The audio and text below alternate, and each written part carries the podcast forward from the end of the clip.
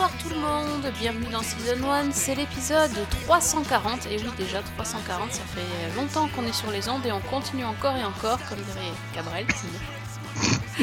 Référence de vieux, ça commence bien. Bienvenue dans le podcast des vieux Et ça tombe bien, je suis là. Ça tombe bien, Alex est là, salut Alex Ah bah salut, écoute, podcast des vieux, refait par les vieux de Season 1, tout va C'est bien. ça, la vieille équipe, en même temps, il y a pas longtemps t'as fait un an de plus, hein, donc... euh, Bah toi aussi, je crois.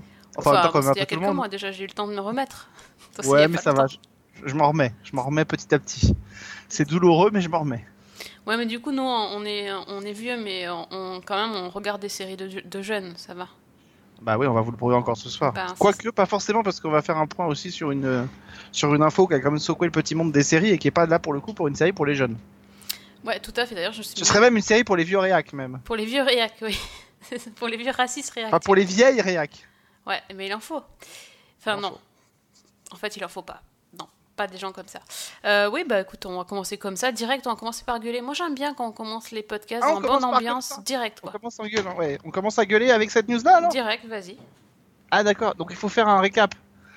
Pré- Attends, je vais. Previously on Roseanne. Alors, on rappelle, Roseanne, c'est une, sitcom qui a duré euh, pendant 8 ou 9, 9 saisons euh, dans les années 80-90. Euh, c'est, on peut le dire, une institution de la télévision américaine. Ça a été un des gros, gros succès. La dernière saison de Roseanne avait d'ailleurs fait beaucoup parler d'elle, puisque le dernier épisode, enfin la série se terminait sur un gros cliffhanger. Et puis évidemment, dans la vague des reboots, des revivals, des, remakes, bah, notamment pour les revivals, Roseanne n'a pas échappé à la n'a pas échappé à la donne. On a refait Roseanne euh, à la télévision américaine et euh, bah, ça a été un gros carton. C'est-à-dire que le- les premiers épisodes ont, ont cartonné à 18 millions de téléspectateurs, ce qui, est au- qui- ce qui était plus que le lancement de Young Sheldon euh, quelques, un an, quelques mois plus tôt, Ouais, Sur était le CBS. carton de la rentrée. Qui était déjà le carton de la rentrée, mais là un revival qui euh, cartonne à ce point-là, qui fait monter à plus de 20 millions avec les, les replays, et surtout qui se maintient de semaine en semaine, euh, c'est euh, assez prodigieux. Alors, il faut expliquer que, euh, évidemment, c'est certainement, euh, certainement une redite. Moi, je l'ai un peu vu comme ça, le succès de Roseanne, c'est un peu une redite de ce qui s'est passé euh, un an et demi auparavant avec l'élection américaine, c'est-à-dire, euh, bah, la, la, la c'est la sitcom un peu de l'Amérique profonde, d'une certaine catégorie de l'Amérique que personne n'avait voulu voir voter pour euh, euh, pour Trump à l'élection présidentielle américaine et qui, bah, un an et demi plus tard, on n'a pas voulu voir que peut-être, euh, bah, il y avait suffisamment de gens pour se reconnaître dans cette dans cette cette Amérique-là, une Amérique un peu plus réac et pro-Trump, puisque la, sitcom Rosa Nouvelle Génération revendique évidemment cette filiation. Et donc voilà, donc ça c'est le le terrain. Euh, tout se passait super bien. À peine lancé, Rosanne est déjà renouvelée pour une saison 11. Euh, tant et si bien qu'on se disait qu'on voyait pas bien comment ça pouvait l'arrêter. Elle était euh, au upfront annoncée comme étant le fer de lance des jeudis soirs de, de ABC. Tout se passait pour le, mieux dans le meilleur des mondes. Et puis d'un seul coup, comme un inconscient, un suicide inconscient, on ne sait pas ce qui a pris. Roseanne Barr a publié un tweet euh, sur, euh, sur, son, compte Twitter euh, personnel en disant, en, faisant un tweet, alors soi-disant une blague, évidemment c'est toujours ce qu'on dit quand on, quand on voit que la situation échappe, elle a fait un tweet sur une ancienne conseillère de Barack Obama en expliquant qu'elle était grosso modo, je résume, un croisement entre les frères musulmans et la planète des singes. Cette conseillère d'Obama étant noire, évidemment le parallèle avec la planète des singes est pas du tout passé. Et donc voilà, et donc évidemment la machine s'est assez vite emballée à juste titre, hein, mais la machine s'est assez vite emballée, euh, très très vite, hein, puisque entre le moment où elle poste son tweet euh, et le moment où la série Rosanne est annulée, puisqu'elle est annulée, il s'est écoulé à peine 24 heures. Euh, donc c'est euh, la réaction d'ABC ne s'est pas fait tarder. Alors j'ai pas eu le temps de voir, mais je sais que là on a même eu la réaction de John Goodman, euh, euh, qui jouait donc le mari de Rosanne, qui s'est prononcé, mais je l'ai pas vu. Il l'a prononcé, euh, il s'est, prononcé là euh, ces jours-ci, mais tout, s'est emballé, c'est-à-dire qu'effectivement ABC a lâché Rosanne, son agent euh, l'a lâché euh, en disant que c'était à contraire aux valeurs qui étaient la sienne. Euh, toutes les chaînes du groupe euh, Viacom dont toutes les plateformes de, streaming qui rediffusaient l'ancienne série Rosanne euh, ont lâché, ont abandonné la, la, rediffusion, et Hulu, qui diffusait la saison 10 en streaming, a aussi euh, abandonné Rosanne. Voilà à peu près où on en est. euh, ouais, non, mais ça a été euh, un, un, emballement médiatique terrible. Enfin, assez. euh, on pas- en avait pas- rarement vu des comme ça. euh, C'est On pas- a je, eu- je- je te, je te corrige, je me permets de te corriger, c'est pas un emballement médiatique, parce que l'emballement médiatique, c'est euh, une histoire qui arrive et les médias qui, qui, oui, s'en emparent et qui en font. les- les- Non, mais c'est même pas, c'est même pas ça, c'est même pas un emballement, parce que ça voudrait dire que finalement on en, on en ferait trop, mais Ah mais c'est la haute- c'est à la, bien sûr, bien sûr, mais c'est à la hauteur du, du phénomène, c'est-à-dire Mhm. qu'il y a eu un, c'est-à-dire que tout le monde s'en est emparé. Alors évidemment, aujourd'hui, avec les réseaux sociaux et avec euh, euh, tous les mouvements qui ont été initiés, aujourd'hui, beaucoup de choses ne passent, ne passent plus. Euh, mais c'était bien avant déjà l'affaire Weinstein et euh, que les qu'on ne pas on laissait plus passer ce genre de choses. Mais il y a une espèce de coup de balai général qui se fait à Hollywood et, et, et quelque part, je trouve que ce qui s'est passé là est, est finalement assez rassurant que dans l'Amérique de Trump, on puisse à ce point euh, dire des choses et que ça ne passe pas et qu'il y ait des, des effets derrière. Je trouve ça plutôt euh, plutôt rassurant. Euh, même Trump, hein, s'y est euh, s'y est laissé aller de son petit commentaire. Alors pas pour défendre Rosanne, quoique, mais mais en parlant de lui, évidemment, Ouais. égal à lui-même. Il y a, y beaucoup d'acteurs qui ont réagi sur, sur Twitter en remerciant la chaîne ABC d'avoir pris cette décision en, en disant que c'était la bonne chose à faire et que, enfin, du coup, euh, ABC en ayant pris cette, euh, décision a été euh, a vraiment le soutien de. Je pense qu'elle a bien, enfin, elle a bien fait parce que là, je pense que ça serait jamais passé de toute façon et la réaction était tellement rapide que du coup, la, chaîne a été félicitée par par pas mal de personnalités. Donc, euh, Bah, notamment, alors celles qui ont fait beaucoup parler, c'est toutes les personnalités issues de l'univers des séries de Shonda Rhimes, puisqu'elles Oui. se sont beaucoup euh, prononcées. Euh, donc évidemment Shonda Rhimes elle-même, Viola Davis, euh, notamment oscarisée, on le rappelle, et héroïne de, de Murder.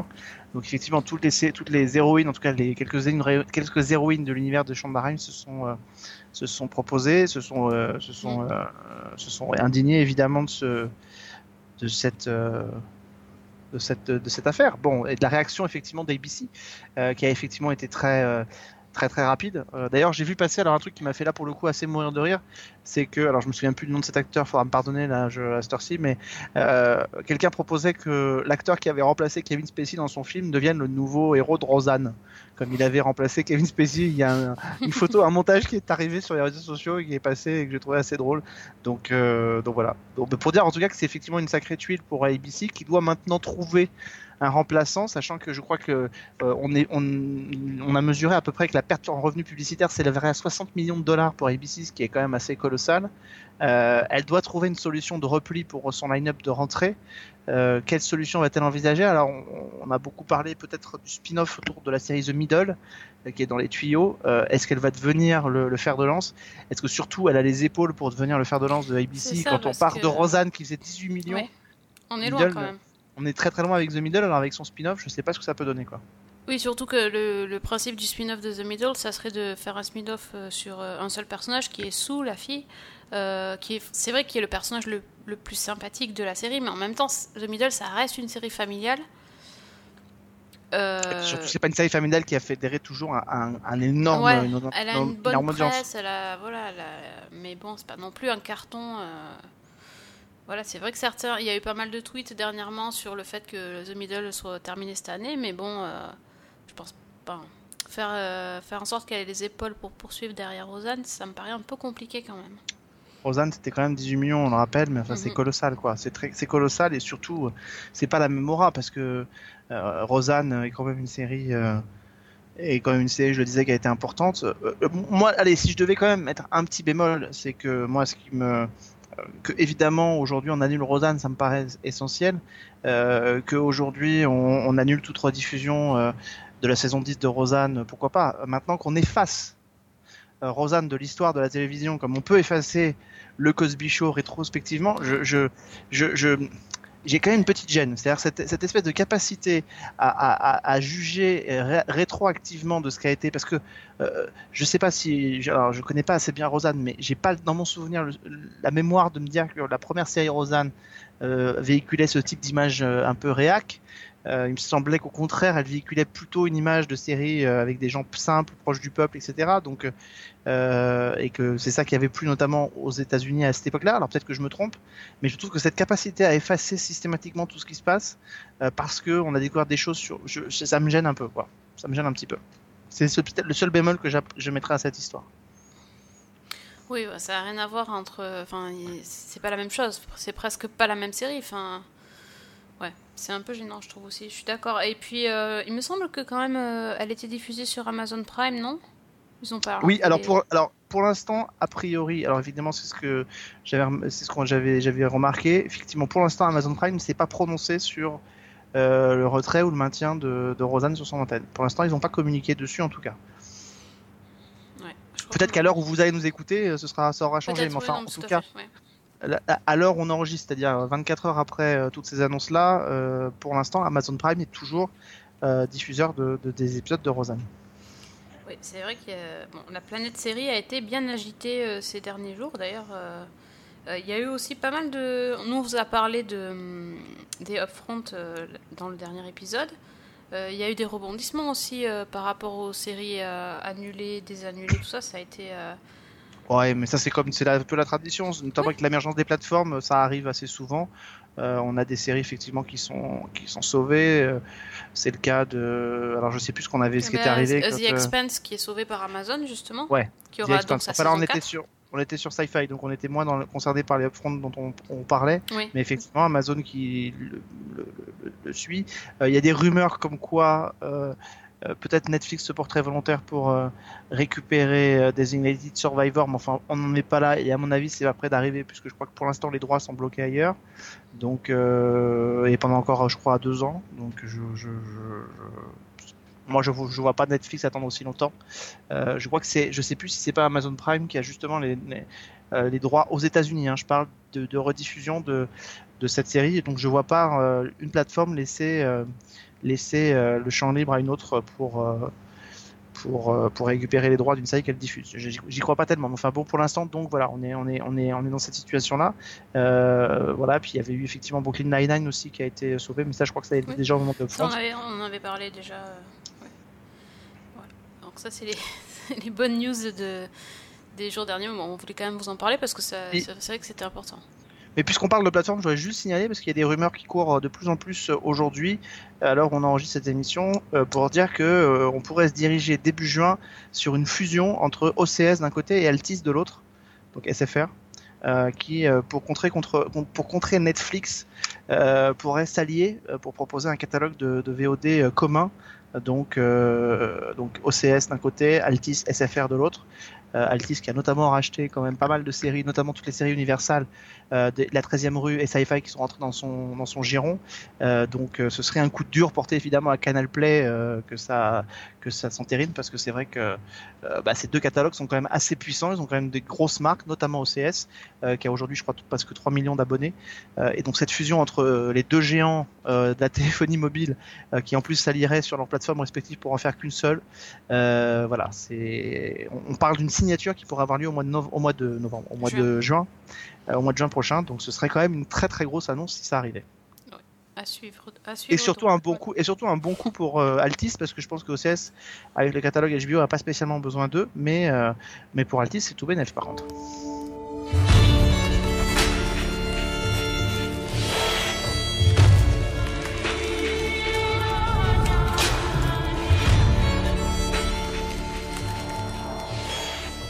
Euh, donc, on va passer à, à notre, je- que dis-je même, nos séries du mois, du, de la semaine. Oh là là, De la semaine, plus. de la hein. l'émission. Excusez-moi. oui. De l'émission. de l'émission parce que euh, figurez-vous qu'on n'a pas réussi à se décider euh, sur. euh, Il y a tellement de séries en ce moment, on aurait pu même- pu en faire quatre tellement, mais Hmm. c'était juste pas possible. Puis Fanny n'est pas avec nous, on n'a pas de War Machine, donc on était un peu embêtés.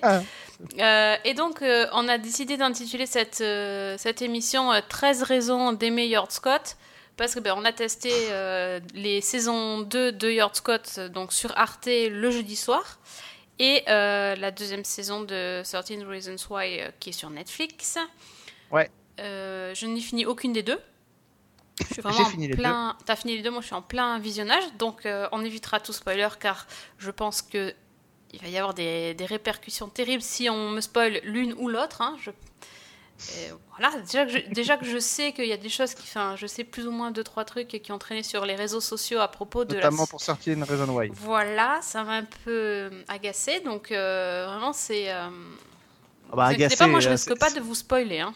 C'est la, la, la, la- la loi des réseaux sociaux. Ouais, en ça même temps. tombe, moi, parfois j'arrive à, à pas, me- pas me faire spoiler, mais là, bon, encore, euh, j'ai encore des surprises, hein, j'ai pas peur. Euh, donc, Yord Scott, Ah, on commence Enfin. par Yacht Scott. je sais pas, je, je sentais Bah bien oui, comme ça. Non, mais vas-y. Oui, tu le sens bien. Vas-y. Ça, fait, ça fait à peine un an qu'on a, qu'on a découvert cette série, il me semble, ça, ça revient très vite. hein. Euh, et donc, euh, Alors, c'était c'était très C'était- exactement euh, il y a un an sur Arte, mais il y a deux ans en Suède.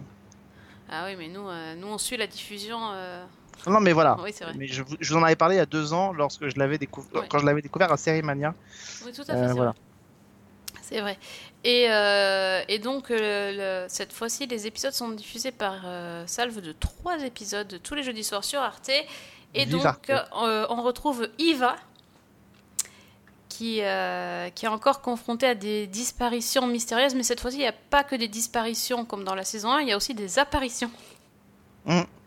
Ouais, alors, c'est hyper difficile à, pitcher, mais euh, disons que la, forêt et tous- les phénomènes étranges qui entourent Eva et sa famille euh, voilà, ne sont pas prêts de s'arrêter. C'est même pire dans cette saison, enfin pire, oui, plus compliqué dans cette saison 2, puisque euh, en plus de, de Eva qui est, qui est entre guillemets poursuivie par son héritage, on va aussi faire la connaissance de sa mère, qui s'appelle Agneta, et qui elle aussi cache, de, cache beaucoup de secrets. Et je, ben, pour ne pas tout avoir vu, j'ai l'impression que c'est un petit peu elle qui va être la clé de cette saison. Est-ce que tu peux confirmer ou infirmer mon, mon sentiment?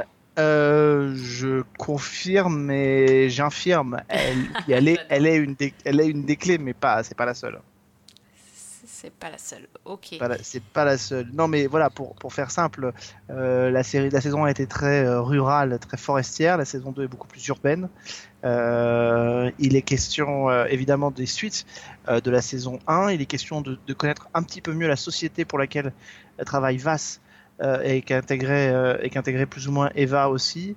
Euh, donc il est question de tout ça. Il est question de son ancien partenaire euh, dans la saison 1 qui va revenir euh, et qui va être tenté lui aussi d'intégrer cette société, cette société secrète.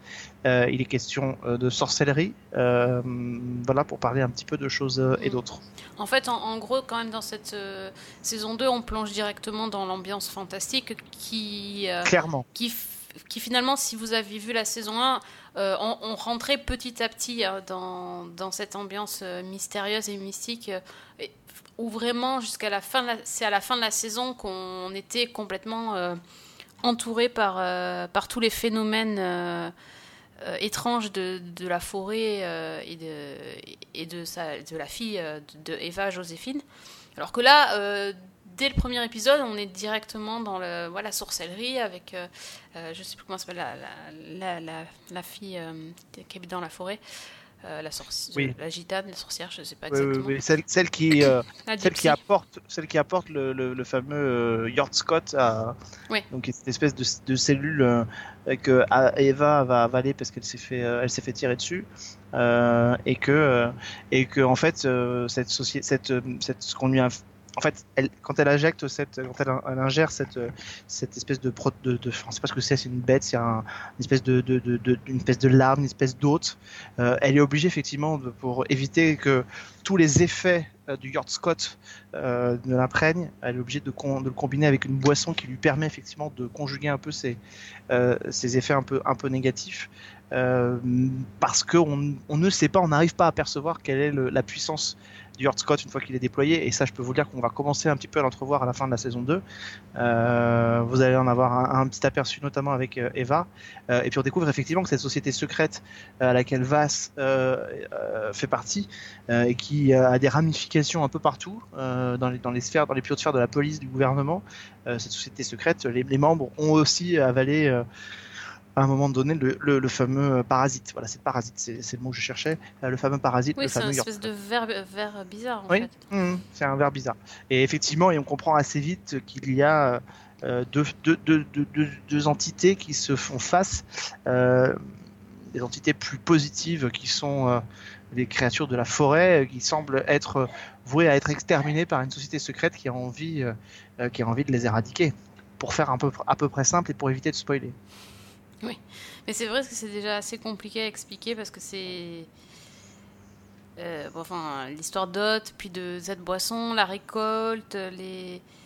le sort, la- le contrôle de l'esprit par, euh, par la, la, la sorcière de la forêt. Enfin, il y a- il y, a beaucoup de choses. hein. Il y a beaucoup de choses et en même temps, euh, bah, du coup, on s'ennuie moins, je trouve. Enfin, on s'ennuie moins. Je dis pas que je me suis ennuyée Alors, dans la saison 1, c'est pas le.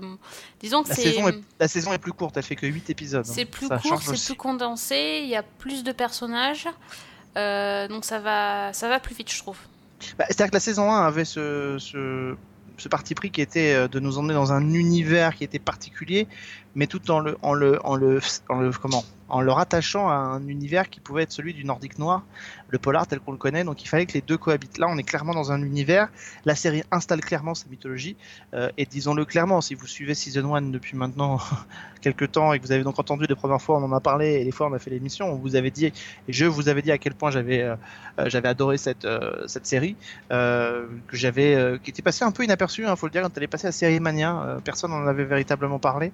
On avait nous proposé plein de choses autour de Yard Scott, on avait même fait une émission effectivement et, et j'avais adoré la saison 1, mais vous dire que bah la saison 2 c'est encore pour moi elle a réussi le prodige d'être encore meilleure.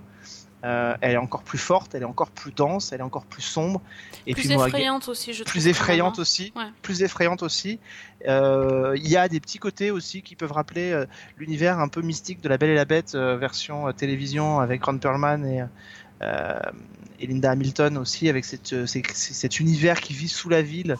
Euh, donc ça c'est ça c'est très euh, ça m'a ça m'a beaucoup perturbé mais et puis moi Gamel qui est enfin honnêtement je trouve vraiment remarquable. Enfin Ouais, on le savait déjà depuis la saison 1 mais là hein, vraiment, elle est incroyable Ouais. incroyable.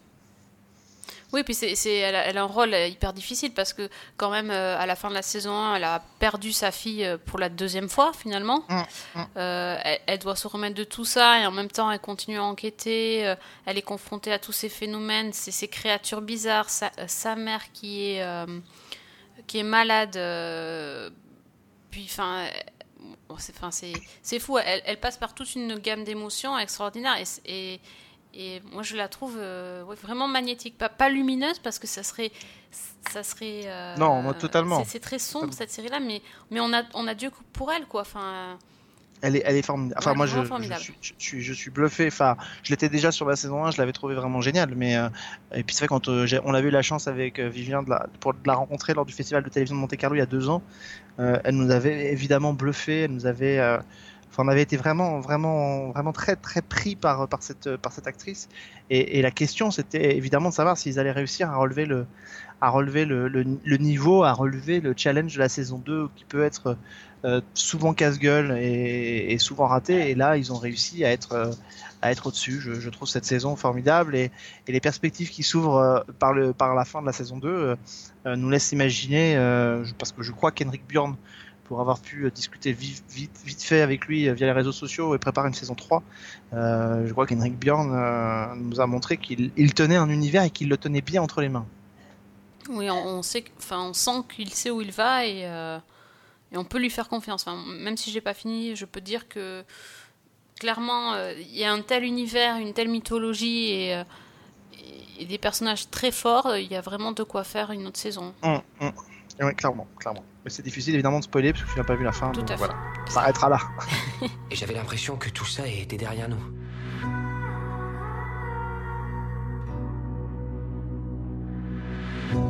Mais c'est loin d'être terminé. Bah, une autre série qui a d'ailleurs euh, une troisième saison, du coup, c'est 13 Reasons Why. Ah. Finalement. Et pour ça, Enfin, a quoi pri- a priori, il y aura une troisième A priori, hein, oui, ça, ça a été annoncé justement ces jours-ci.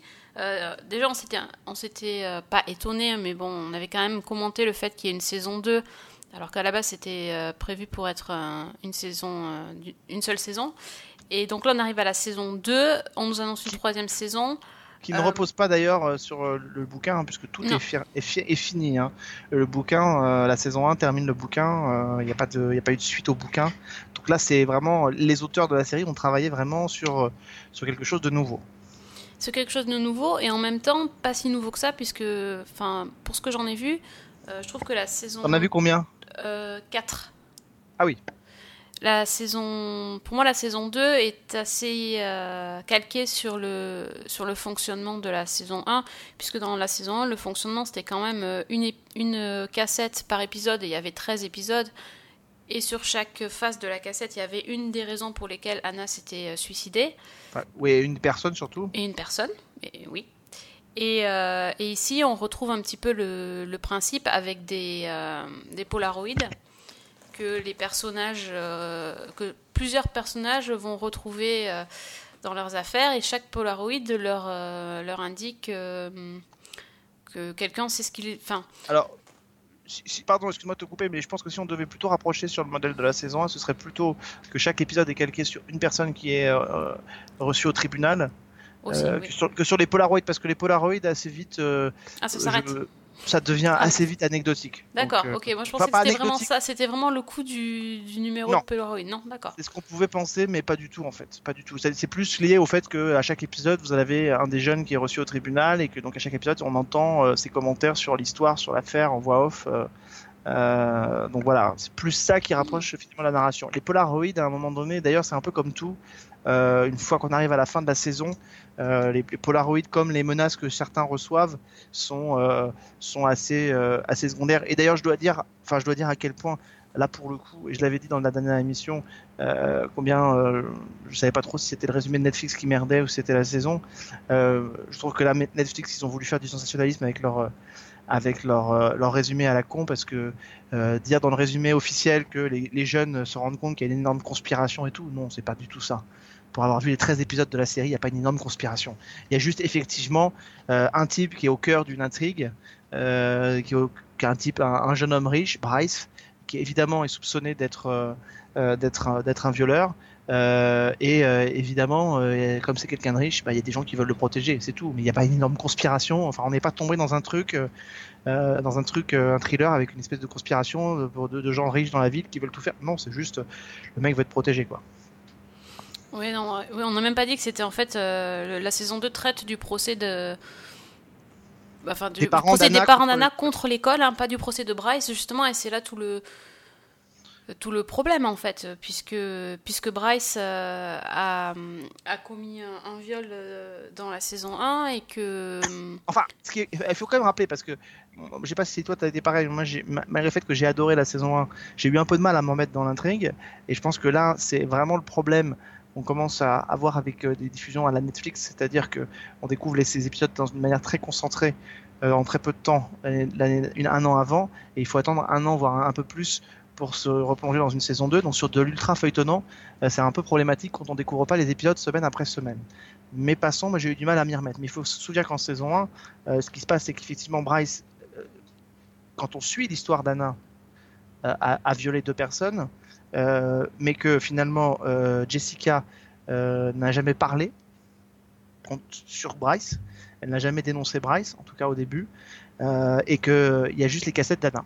Et que, comme on le dit souvent dans les cours de justice américaine, un enregistrement n'est pas une preuve. Et c'est là toute la difficulté effectivement de cette saison 2, c'est de considérer que euh, ce qu'on dit euh, et qu'on enregistre à partir du moment où le témoin principal n'est plus là euh, n'est pas une preuve en soi.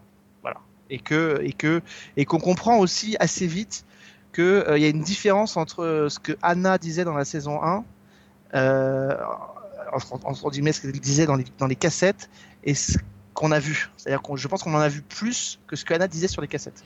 Oui. Euh, et, on finit assez vite par comprendre que même Anna, je suis pas certain qu'Anna est, est, est vraiment euh, euh, désigné le Bryce comme étant son, son violeur. C'est un peu ce que je, Je pose me la suis question. posé, posé des questions quand j'ai regardé ça parce que je me suis dit, euh, euh, clairement, je me souvenais de, de la, du viol de Jessica par, euh, par Bryce, euh, puisqu'Anna avait été témoin de ça, il l'avait raconté sur la cassette, mais je me souvenais pas spécifiquement d'avoir. Enfin, il y a des choses où je me suis dit, est-ce que j'ai oublié ou est-ce que ça s'est vraiment produit de cette façon-là?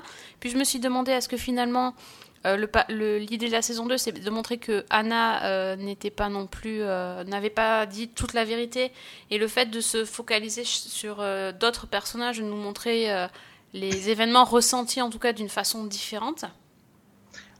Je peux juste savoir ce que tu as pensé parce que de cette saison, de ce que tu as vu de la saison 2, parce que avant qu'on continue, peut-être, ça m'intéresse parce que j'avais dit la semaine dernière, moi, combien j'étais partagé sur cette saison 2. Euh, et à l'issue des 13 épisodes, je le suis encore, même si effectivement, je trouve qu'il y a des choses qui sont euh, extrêmement intéressantes.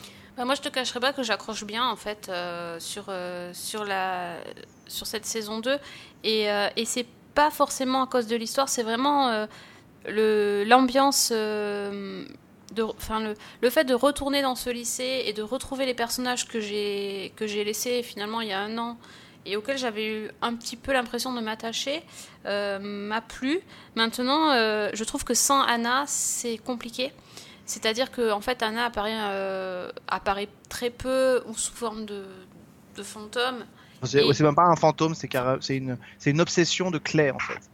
Clay n'arrive pas à dire au revoir à Anna, donc Voilà. Anna poursuit Clay. Ce procédé, on le connaît par cœur et, et je trouve que c'est difficile Il y a- certains personnages, c'est compliqué parce que chaque, chaque épisode se focalise sur un personnage et il y a des personnages qui sont moins intéressants que d'autres, alors que pour moi, Anna euh, portait la série. Donc du coup, sur certains épisodes, euh, euh, je, trouve que c'est très bien et que on suit parfaitement le truc. Et parfois, quand c'est des personnages moins intéressants, je m'ennuie un petit peu. Je, je sors plus de l'histoire en fait, alors que Anna m'avait capté. Et c'est c'est juste ça qui manque, je trouve. C'est un, un, un angle de pour, pour vraiment euh, avoir plus d'empathie pour les personnages en fait. Alors mon- moi, ce qui m'a, moi, ce qui me gêne clairement, c'est toute la partie thriller, Euh, les, les menaces, les polaroïdes, les intimidations, tout ça, ça me, ça m'énerve prodigieusement parce que je trouve que ça me fait sortir de l'atmosphère qui était en saison 1. Mhm. Euh, et en fait, j'ai même procédé effectivement avec euh, avec Anna. J'ai l'impression que les créateurs en saison 1 ont, ont, ont façonné un, personnage iconique, mais au sens euh, euh, strict du terme, c'est-à-dire ils ont fait un- le personnage de Anna, Anna Baker. Moi, je l'avais un peu comparé à, Laura Palmer sous certains aspects, euh, et elle a cette espèce de, figure angélique, ce côté un peu iconique, comme une icône, comme quelque chose. Et, et en fait, j'ai la sensation, j'ai cette espèce de de truc de se dire ok je vous ai montré ça en saison 1 par le prisme d'Anna maintenant ce personnage je vais un peu le, le démonter quoi. Euh, et, je trouve que par moment j'ai un peu cette sensation que le personnage se fait démonter. Euh, et qu'on retire un peu tout ce qui peut lui permettre d'être cette espèce de, figure euh, à la fois tragique et, iconique. Moi ça m'a- gêné. Donc toute cette partie là m'a pas vraiment emballé.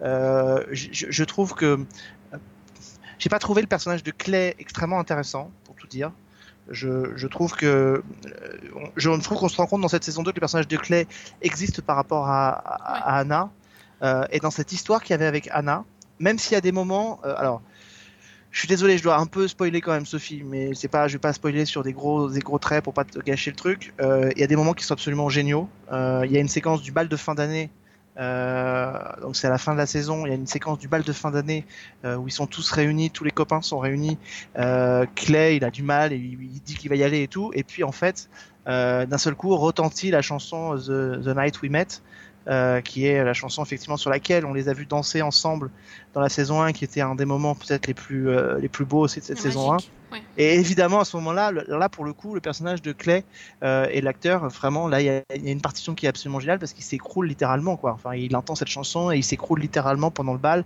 Et il est soutenu par tous ses amis qui viennent autour de lui et qui, et qui finalement l'enlacent et finissent par danser sur cette chanson parce qu'ils savent à quel point cette chanson représente quelque chose euh, d'important. Euh, J'ai été un peu gêné, j'ai pas trouvé que la maman d'Anna Baker était forcément très euh, très form- formidable. Je trouve que euh, elle est euh, Moi, le problème, c'est qu'il faut pas que je me fasse distraire par quoi que ce soit si je veux y croire. Et comme j'ai toujours eu l'impression qu'elle avait une perruque sur la tête, ben, ça m'a gêné tout au long du truc. Euh, non, mais tu vois, c'est con, mais, Non, mais ça me fait sortir de l'action. C'est vrai qu'elle a une coiffure particulièrement affreuse. Elle a une coiffure particulièrement affreuse. Après, il y a aussi des choses qui sont vraiment très bien dans cette saison. Euh, euh, on a beaucoup pointé du doigt le personnage de Anna dans la saison 1, mais je trouve que le personnage de Jessica euh, est assez, assez remarquable. Oui. Et je trouve que elle, elle, elle donne, elle signe une partition euh, tout au long de la saison jusqu'au bout qui est vraiment stop. Euh, je trouve que le personnage d'Alex Euh, aussi, il y a des choses qui sont très intéressantes, même si je trouve qu'il fait un peu vite du surplace, c'est-à-dire que ok, on a un peu compris le truc. Mais pour moi, les deux personnages extrêmement intéressants de cette saison, c'est le personnage de, de Jessica et c'est le personnage de Tyler. Ouais, je suis d'accord. hein. C'est vrai que la mère. Le problème, c'est que la mère d'Anna Baker est seule au tribunal et qu'il y a pas mal de scènes où elle est seule avec son, son ami là. On, on prend pas trop. Enfin. Non. Bah, voilà, c'est un peu. euh, Mais bon, ouais, Jessica. euh, Je trouve que Jessica remplace euh, plutôt bien euh, Hannah dans. Oui. Voilà, dans le, dans le rôle de la. Et c'est dommage parce que la, la copine de, de Clay, Ouais. Elle aurait pu faire. Elle aurait pu, mais ils l'ont elle aurait expédié pu- trop vite. Ils l'ont expédié trop vite et je pense parce qu'ils ont dû se rendre compte, je sais pas, qu'elle leur, elle les amenait dans les mêmes, euh, dans les mêmes, euh, dans les mêmes sphères que, Ouais. que Anna. C'est ça le problème. Mais elle était géniale, la comédienne était absolument géniale aussi. Donc, euh, donc euh, c'est ça qui, j'ai trouvé ça dommage qu'elle soit vite expédiée. Et Jessica, euh, bon, elle me, elle m'a bouleversé parce que tu, tu vois sur ses épaules à elle ce que ça peut représenter et, et, et, et je serais curieux de savoir à quel moment cette saison a été écrite euh, véritablement parce que euh, bien plus que, que la saison 1, je sens tous les, tous les appels du pied sur euh, l'affaire Weinstein, le mouvement MeToo et, et le fait que voilà, il faut parler, le fait que euh, il y a une séquence un peu plus tard dans la saison où on dit mais comment euh, euh, les filles vous pouvez vous mettre dans des situations pareilles et il y a quelqu'un qui dit les filles ne se mettent pas dans des situations pareilles, c'est les mecs qui s'en prennent à elles qui transforment une situation anodine en une situation tragique. Donc euh, et je sens je pense que là pour clairement même si la saison 1 comme pour The Handmaid's Tale a été faite avant l'affaire Weinstein paraît quand même une série qui symbolise un peu cette ère-là, cette ère du il faut parler. Voilà, il faut que les choses soient dites, que les choses sortent. Je trouve que cette saison 2, on ressent vraiment les contre-coups de l'affaire Weinstein et du mouvement MeToo, Time's Up, de manière assez prononcée. Peut-être pas forcément toujours très fine, mais assez prononcée. Il y a une scène que j'ai trouvée particulièrement marquante, euh, justement en flashback, puisqu'il y a quand même pas mal de flashbacks du coup, euh, où, euh, où Anna va parler à Jessica après, son, après son viol et qu'elle est avec son copain là. Et, euh, et voilà, que en fait elle fait comme s'il ne s'était rien passé, alors que. parce que son copain est là et euh, elle envoie balader Anna en- alors qu'Anna essaye de, lui- de la faire parler. Et la façon dont son copain la prend, dans, enfin, la touche et tout ça, et la contrôle, en fait, on voit dans ses yeux qu'elle elle veut le dire, mais elle peut pas, quoi. Enfin, elle, est, elle se sent complètement coincée, et, et je trouve que Jessica, c'est ça, en fait. C'est, elle est totalement euh, prise au piège et elle a, elle arrive pas à.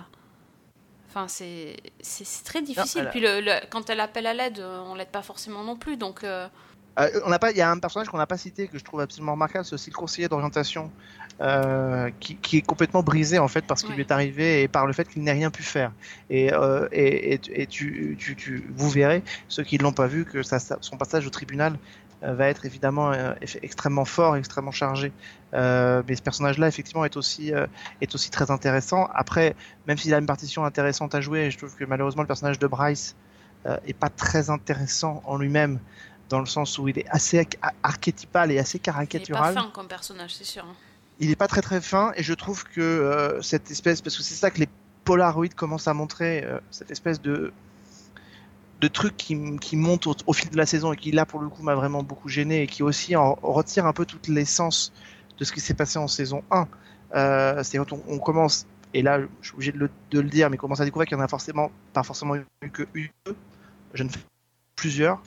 Euh, voilà, là je trouve que vraiment là on, trouve sur quelque chose qui est un peu qui est un peu euh, qui est un peu à la limite. Mais euh, et, le personnage de Tyler alors? Il est très particulier ce personnage quand même. On l'avait découvert en saison 1, on rappelle, c'est lui qui prenait des photos de. Oui, il était, il était pas vraiment mis en avant justement parce qu'il était toujours, on le voyait au loin en fait, jusqu'à ce qu'on tombe sur sa cassette. Et euh, là, c'est vrai qu'il est très important dans cette saison 2. Il est. euh, Alors souviens-toi quand même, c'est lui qu'on voyait à la fin de la saison 1 avec sa caisse remplie de d'armes à feu. ah ben, j'avais oublié, tu vois. Puisque j'avais dit que euh, je serais pas étonné que la saison 2 se focaliserait sur une tuerie de masse dans un lycée. Euh, Et- Effectivement, à la fin de la saison 2, il y a- il- on le voit, il affiche les photos de tous ceux qui l'ont un peu humilié après qu'il ait pris les photos. Il les affiche sur un espèce Mhm. d'étendard parce qu'il prend beaucoup, beaucoup de photos et il euh, et euh, il, a- il ouvre une caisse. Il a une caisse remplie d'armes à feu. Ah, j'avais oublié. euh, Et évidemment, cet, cet élément-là a son importance en saison 2. Euh, tout à fait, tout à fait. Ça, j'ai bien compris. j'ai bien commencé à Non entrevoir. mais vraiment. D'accord. Bah écoute, mais vraiment, mais alors sans spoiler, parce que là pour le coup, voilà. je trouve que c'est un personnage qui est très important parce que, évidemment, spontanément, on n'a pas envie d'être lui, un stalker, il est là, il prend des photos des filles euh, à leur insu, euh, pendant qu'elles se déshabillent le et tout, il paraît être un, mec un peu déséquilibré. Pour le yearbook, oui, mais pas que pour le yearbook, je non, pas rappelle que. quand même qu'il prenait Ouais. des photos d'Anna en train de se déshabiller, de, Tout de tout, tout le monde, enfin bref. Mais la force, et là pour le coup, c'est la vraie réussite des auteurs, c'est qu'ils ont réussi. Alors même si on sent arriver les choses pour eux comme une maison, parce que quand on voit le mec avec qui euh, il commence à sympathiser, Marcus, euh, il est un peu un mec gothique Mhm. et tout, on voit arriver un peu les grosses ficelles du truc. Euh, euh, mais euh, ce qui est intéressant, c'est qu'il les auteurs arrivent quand même à nous faire basculer de son côté quand même au fur et à mesure de l'histoire. Euh, et évidemment, alors, parce que toi tu l'as évidemment ça tu l'as malheureusement vu arriver par les réseaux sociaux. C'est d'ailleurs la- l'axe de défense des créateurs de la série et des producteurs, c'est de dire le. En fait, ils ont poussé l'empathie au maximum pour nous forcer à être de son côté une ultime fois. Et c'est dans cette séquence-là du 13e épisode, grâce à cette séquence-là ou à cause de cette séquence-là, que euh, le, le public ne peut que basculer de son côté à lui. Il vit quelque chose de Mhm. terrible et, et le public ne peut que basculer de ce côté-là. Mais avec quelque chose quand même qui est assez rédhibitoire, c'est qu'effectivement la scène est tellement violente que euh, ça a un peu rebuté tout le monde. Et surtout, il y a cet effet qui peut être assez vite. Donc il va falloir qu'il fasse très attention en saison 3 de pas tomber là-dedans. On est un peu sur du symptôme, du syndrome Game of Thrones, The Walking Dead, qui est qu'une séquence choc d'une saison, on appelle une séquence encore plus choc la saison suivante. Euh, et Oui, qu'effectivement, en saison 1, on avait, le- on avait le viol d'Anna qui était Oui. quand même très fort et le suicide d'Anna en fin de saison qui était très forte, et que là on sent qu'on monte d'un cran. À la différence du suicide d'Anna qu'il était nécessaire de voir, je suis pas certain que cette séquence de Tyler, on était obligé d'en voir autant pour comprendre à quel point c'était violent. Voilà. Et du coup, d'avoir euh, fini la saison, puisque c'était c'est dans le dernier épisode, d'avoir fini la saison sur une euh, note aussi violente, est-ce que ça t'a pas fait euh, justement revenir sur ton idée de la, de la saison? Alors le, le truc c'est que la saison ne se termine pas sur cette Ah, sur ce truc-là. Hmm. La, c'est- la- la saison se termine après. En fait. Euh, en fait, il y, a- il y a cette séquence-là. On parle bien de la même? Oui, oui. On parle dans les toilettes, ça? Oui. Bien d'accord? Donc il y a cette séquence-là, et effectivement il y a l'après-coup. D'accord. Et l'après et l'après-coup, l'après-coup va clairement dans ce que moi je soupçonnais à la fin de la saison. d'accord. Sauf que, et c'est là pour moi que j'ai un problème, sauf que toute cette situation euh, qui pouvait arriver, qui pouvait arriver à quelque chose de très fort, façon tout ce qu'on entend dans l'actualité actuellement, façon éléphante, Mhm. tout ça est désamorcé en 4 minutes par le personnage de Clay. Et là, moi, ça me pose totalement problème. C'est, euh, ça me pose problème que le personnage de Clay arrive à inverser ce qui se passe. Ah ouais, en 4 minutes, c'est un peu. Surtout Non, que mais c'est voilà. quelque chose qui a, si c'est quelque chose qui a pris euh, autant d'épisodes à se Ça a pris toute la saison. place, Mais ça a pris toute la saison parce qu'on sent, on sent que Tyler est quand même extrêmement perturbé. On sent qu'il a une proportion à. Et, et je trouve que c'est pour ça que c'est intéressant. C'est-à-dire qu'on voit comment. euh, on avait, avait un, un certain type de trauma possible avec de la vie au lycée avec Anna, c'est-à-dire grosso modo le harcèlement, le viol, le harcèlement, la façon dont les filles Mhm. sont considérées dans les lycées, un peu comme du bétail pour certains, euh, pour certains sportifs euh, un peu haut niveau dans les lycées américains, etc. Avec Tyler, on a autre chose, c'est qu'on on- on touche plus à l'humiliation. Euh, paradoxalement, Tyler, qui a un côté un peu stalker, se fait humilier en permanence et par pratiquement tout le monde dans le lycée. Euh, même, même par des gens qui parfois le font sans s'en rendre compte, mais euh, comme il est, il est la risée, lui il le prend, et c'est ça qui est intéressant dans cette saison 2, c'est que nous on voit ce qu'il est capable de faire Tyler, mais lui il le prend comme autre chose, il le prend comme des attaques sans arrêt sur lui. Et en fait toute la saison 2 porte justement sur le fait de montrer tout ce qui se prend dans la tête, ces humiliations, ce sentiment d'injustice aussi par rapport à l'affaire Anna Baker, puisque il, il a, il a compris qu'il avait merdé avec Anna Baker, qu'il avait sa part de responsabilité, il la prend pour lui, et donc il ne supporte pas que la justice n'aille pas aussi vite qu'il le voudrait, voire que la justice soit trop aveugle par rapport à, à l'histoire d'Anna Baker. Mhm. Et donc tout ce qu'il prend dans la tête tout au long de la saison, si tu veux, ça fait monter un peu la pression et ça lui fait monter ce sentiment d'humiliation permanent. Et je trouve que cette construction de ce personnage-là est extrêmement important. Ça monte tout au long de la saison. Il y a cette espèce de, de passage cataclysmique dans les toilettes euh, où il vit quelque chose qui est un peu le truc, le détonateur euh, pour le faire passer à l'acte et que donc on, s'attend effectivement à quelque chose de, très très fort. euh, de potentiellement explosif dans tous les sens du terme et, euh, en fait ben, en, trois minutes Clay fait face et, arrive en lui parlant à inverser la situation et, et à partir avec lui quoi donc euh, et, c'est pour ça que je suis un peu euh, je, continue d'être partagé même après 13 épisodes sur cette saison parce que euh, il y a des choses qui sont absolument remarquables Et puis il y a toute une, il y a toute une partie thriller qui est pas du tout, euh, qui est pas du tout la bienvenue dans ce type d'histoire. Je pense qu'il y a suffisamment à raconter pour pas avoir besoin de, de, le faire. Je trouve que par l'histoire d'Anna et le procès c'est beaucoup trop étiré. Euh, je suis pas certain qu'il y avait de quoi en faire 13 épisodes. Il y avait pas forcément. Par contre, voir le contre-coup sur les personnages, ça c'est intéressant. Mais là, pour le coup, ils ont très très mal géré cette fin-là. Certainement pour pas se mettre des associations à dos, euh, ou, même les téléspectateurs en montrant euh, clairement une fusillade. Euh, ils ont préféré désamorcer le truc. Je sais pas ce qui va se passer s'ils font une saison 3, sur quoi ça va pouvoir porter, parce que là, pour le coup, ils avaient quelque chose de très fort. Ils peuvent pas y revenir maintenant qu'ils ont arrêté ce truc-là, ils peuvent pas y revenir, donc donc voilà, donc ça va être très intriguant. Donc je continue à être totalement partagé sur cette saison à l'issue des, des 13 épisodes. D'accord. Et coup, tu, tu vois comment une saison 3 peut se. Bah, Ouais. je vois, Oui, je vois ce qu'on Ouais. peut- je vois ce qu'on peut y aborder, c'est-à-dire euh, Mhm. en gros, euh, en gros, est-ce que euh, le personnage qui a fait ça à Tyler euh, euh, va s'en sortir euh, Mais mais je vois pas comment on peut étaler ça sur euh, 13 épisodes. Donc euh, qu'est-ce qu'ils vont raconter dans une possible saison 3 de 13 Reasons Why En plus sans Anna Baker, puisque Catherine Langford a déjà annoncé qu'elle qu'elle en ferait pas partie. Qu'est-ce qu'ils vont raconter dessus? Là, franchement, je vois pas ce qu'ils peuvent faire dedans. Euh, éventuellement pendant un film, mais je vois pas ce qu'ils peuvent faire dedans. Ils auraient eu beaucoup de choses à raconter euh, si et seulement si ils étaient allés jusqu'au bout du truc. Voilà, dans le bal de fin d'année. Et ils y sont pas allés. Et ça, je leur en veux. Moi, je suis pas, j'ai pas envie de voir de la violence pour de la violence.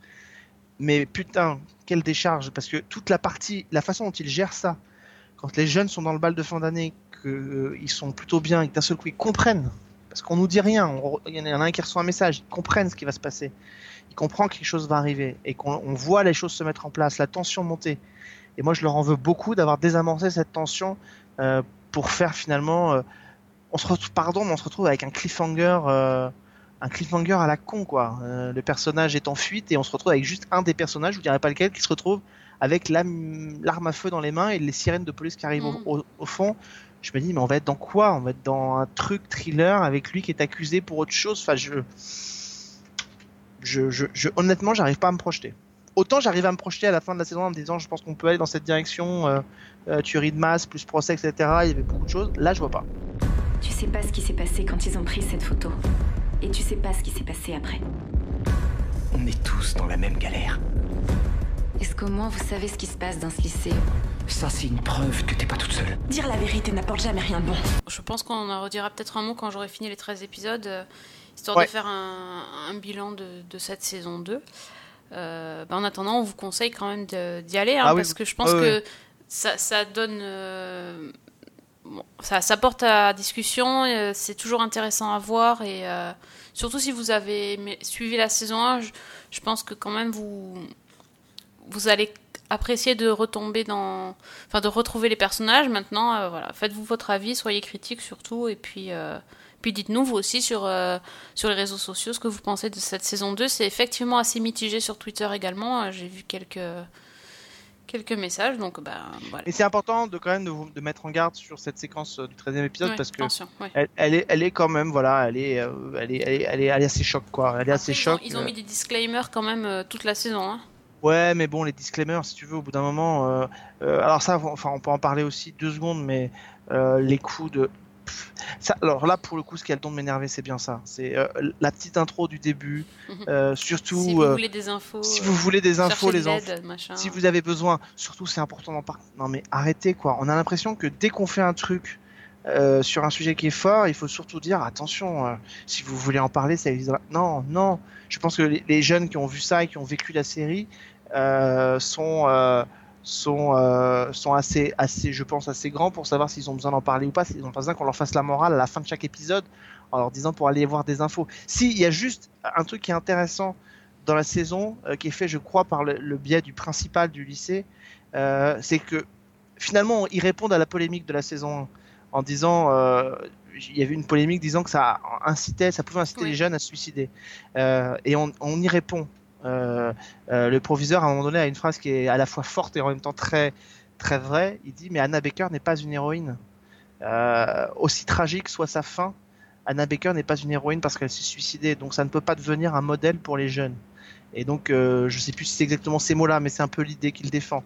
Elle a un destin qui est tragique sur lequel il faut qu'on se retourne et qu'on s'interroge, mais pour autant, ça n'en fait pas une héroïne et ça n'en fait donc pas un modèle pour, pour les jeunes.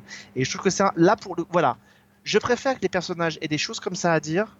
euh, plutôt que d'avoir un espèce de disclaimer à la fin de chaque épisode en disant surtout si vous voulez des infos allez sur sortingreasonwhite.info comme ça vous aurez toutes les non non il n'y a pas besoin arrêtons arrêtons de, prendre les gens pour des crétins euh, la série n'a strictement rien à voir mais dans les années 80 on regardait une sitcom qui s'appelait Arnold et Willy euh, il y avait un double épisode dans lequel, euh, je sais pas si tu t'en souviens, euh, Arnold et son, et son copain Dudley euh, se retrouvaient dans, chez le, chez le, chez un, un photographe de quartier qui leur proposait de faire des photos pour l'école ou je sais plus exactement quoi. Et puis un jour, Arnold s'en va et Dudley rentre un jour, il parle plus à personne et tout, et il explique que le photographe a essayé de lui toucher le sexe. Ah non, et- je me et- souviens pas de ça, non.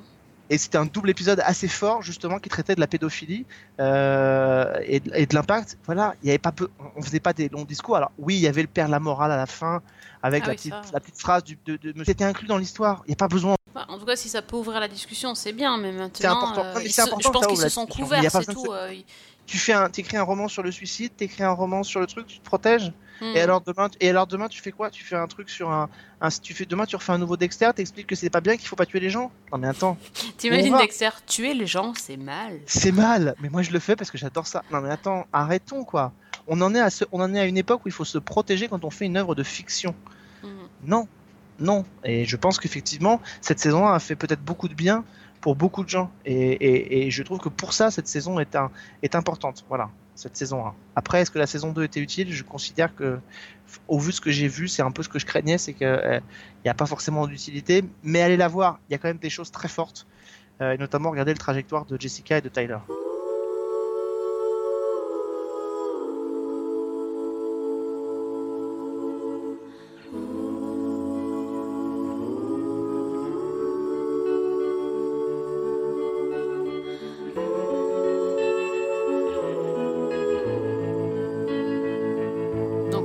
Alex d'avoir euh, commenté cette saison 2 en entier, hein, vu que j'avais pas eu le temps de finir. euh, honte à moi, mais c'est pas ma faute parce qu'en fait, je, je suis tombée en, en addiction euh, sur la saison 3 de How to Get Away with Murder. Ah. C'est- euh, voilà, moi je sais pas, il fallait pas, hein, c'était sur Netflix aussi. C'est pas ma faute. fait. Ça met épisode suivant tout seul. C'est un collègue qui m'a dit il faut absolument que tu vois la 3 parce que la 4 est géniale, donc rattrape la 3. Et puis j'ai- appuyé une fois et puis après, je sais pas ce qui s'est passé. Voilà, la, la saison 3 est finie. Et euh, non, c'était chouette en fait, mais bon, euh, je le sais que cette série, elle est. Comment dire euh, Elle, elle happe le, le téléspectateur parce qu'elle est. Elle est un peu tape à l'œil quand même, hein, mais je m'en passe bien quand je la vois pas. Mais une fois que j'ai commencé, il faut que je finisse la saison parce qu'évidemment, on est tenu en haleine du début à la fin de la saison. C'est toujours tout plein de rebondissements. Shonda Rhimes, pour ça, elle est très très forte. Et voilà, du coup, j'ai regardé toute la saison 3 et euh, ben, euh, je vais attendre un tout petit peu avant de commencer la saison 4 car euh, je n'ai ni fini 13 Reasons Why, ni Yard Scott, ni Westworld et ni The Handmaid's Tale. Donc là, maintenant, j'ai interdiction de toucher à, à quoi que ce soit qui a rapport avec Shonda Rhimes et The Good Fight aussi. On peut pas tout faire. Voilà. Donc, sur, sur, sur, ces, sur ce mea culpa, je vous remercie de nous avoir écoutés. J'espère que vous n'avez pas été euh, trop spoilé, mais je pense que ça a été quand même super soft parce que on était quand même obligé de, de parler un petit peu de ce qui. Ouais, des, de choses importantes de la saison. Et euh, voilà, même moi qui ne l'ai pas vu, je trouve que c'est. Je vais quand même regarder, ça ne me gênera pas. Euh, merci Alex d'être euh, venu partager ton avis bien tranché. Mais c'est un plaisir, toujours. Tu vas, tu vas retourner regarder quoi toi maintenant? Euh, Qu'est-ce que. Oh, bah écoute, euh, j'ai pas mal de trucs à regarder. Surtout, j'ai beaucoup de rattrapage à faire pour le... en prévision pour le festival de télévision de Monte Carlo. Euh, donc euh, voilà, Notam- notamment parce que, euh, et ça je pense que ça va, il faut que je rattrape notamment The Good Fight puisque nous avons les, le couple King qui, Ouais, mais là Qui tu vas, vient. tu vas te régaler. au festival de Monte Mm. Carlo. Oui, bah après, il faut voir qui on va avoir en interview. Mais voilà, donc ça, toujours la- la- on a toujours, on attend toujours, c'est le moment où on attend les interviews qui sont validées. Oui. Mais voilà, il y a beaucoup de choses à rattraper en tout cas. euh, voilà, Mais il y a des séries pour lesquelles pour l'instant je suis un peu coincé. Voilà, Jack Ryan, on va attendre, on va le voir que le, à l'ouverture du festival. Clock and Dogger, ça n'a pas commencé. Donc, euh, donc voilà. Mais euh, il y a beaucoup de choses à voir. Donc en prévision du festival de télévision, en prévision de la fin de la saison pour nous pour la loi des séries. Donc, euh, donc C'est voilà. c'est quoi Tu redonnes les dates du festival de Monte Du Carlo? 15 au 19. Du 15 au 19 juin. Bon, voilà. Donc déjà, tu sais que tu es obligé de revenir après. Ah bah de toute façon je reviens après. Je reviendrai après pour faire un débrief avec des gens que j'aurais peut-être euh, que j'aurais peut-être croisé là-bas et tout. Donc, de toute façon, comme on te une- déteste déjà, c'est bon. hein, tu- Il y a une pas- belle pas de souci. distribution. Non, mais il y a une très belle distribution cette année. Ils ont remonté vraiment le niveau du, des- en, en termes d'invités. Euh, voilà, ils ont, ils ont quand même des, des très très grands noms. Euh, donc à la fois dans le jury, que ce soit dans les invités, que ce soit donc euh, donc ça c'est hyper intéressant. Puis comme moi, vous savez, hein, vous commencez à nous, à nous connaître, je brosse assez large euh, en termes d'invités, donc bah, j'ai toujours quoi faire. Oui, c'est sûr, y a pas... tu vas pas t'ennuyer, non? On est bien d'accord. Donc, euh, bon, on te suivra sur Twitter, donc euh, at Alexandre Le Train. Et donc, venez discuter, partager séries, euh, parler séries avec nous euh, sur Twitter at Season 1, sur Facebook Season 1. euh, et n'hésitez pas à partager et à faire suivre à vos amis qui découvrent les séries parce qu'il y en a tous les jours. Les séries vont un jour régner sur le monde et, euh, et on contamine tout le monde. On est pire que le Yard Scott. Euh, C'est- ça, ouais, ouais, ouais. Et puis, euh, et puis de toute façon, moi je, moi je voudrais juste dire un truc, c'est que de toute façon, si vous voulez tout savoir sur les séries, le seul vrai endroit où vous pouvez prendre un bon café série, c'est ici. il, fallait la- il fallait le dire. Très bien. Ah, fallait Je te remercie. je. Ça me fait plaisir. Comprendra qui peut. Euh, donc, bonne semaine, bonne soirée et surtout, Bonne bonne série. série. flash of light, afterglow, high tide, undertow, pull me in, swallow.